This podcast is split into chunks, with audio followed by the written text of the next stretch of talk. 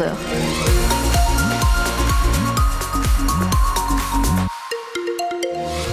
Ça roule tranquillement sur les routes franc-comtoises. Vous voyez quelque chose à nous signaler? 03 81 833 111. Côté météo, Christophe May? Eh ben, ce sera du gris aujourd'hui, hein, très très majoritairement. Quelques éclaircies sont possibles, mais elles seront rares et des averses euh, devraient arriver euh, en fin de journée. Voilà, et on revient sur la météo dans quelques minutes.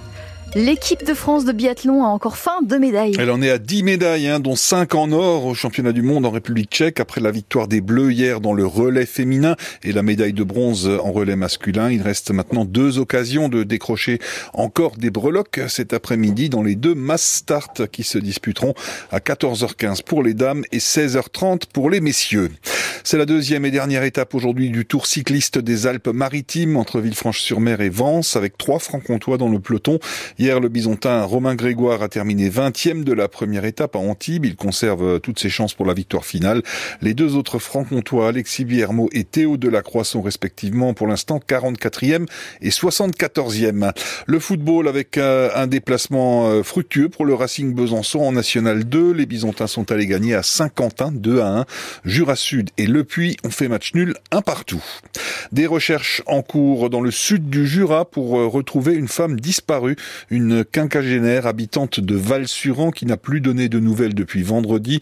Son chien a été repéré errant sans sa maîtresse à proximité du domicile, ce qui a alerté euh, les voisins. Les recherches menées euh, hier par les gendarmes avec un hélicoptère et une équipe cynophile n'ont pour l'instant rien donné.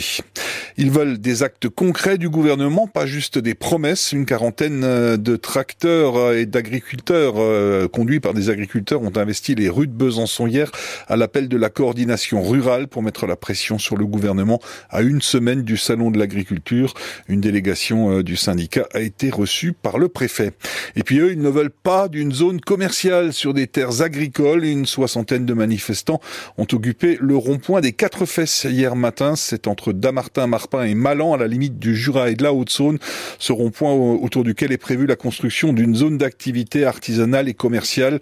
Euh, selon les opposants, c'est un désastre euh, pour l'environnement avec l'artificialisation des terres, mais aussi pour l'activité économique du bourg de Pem tout proche.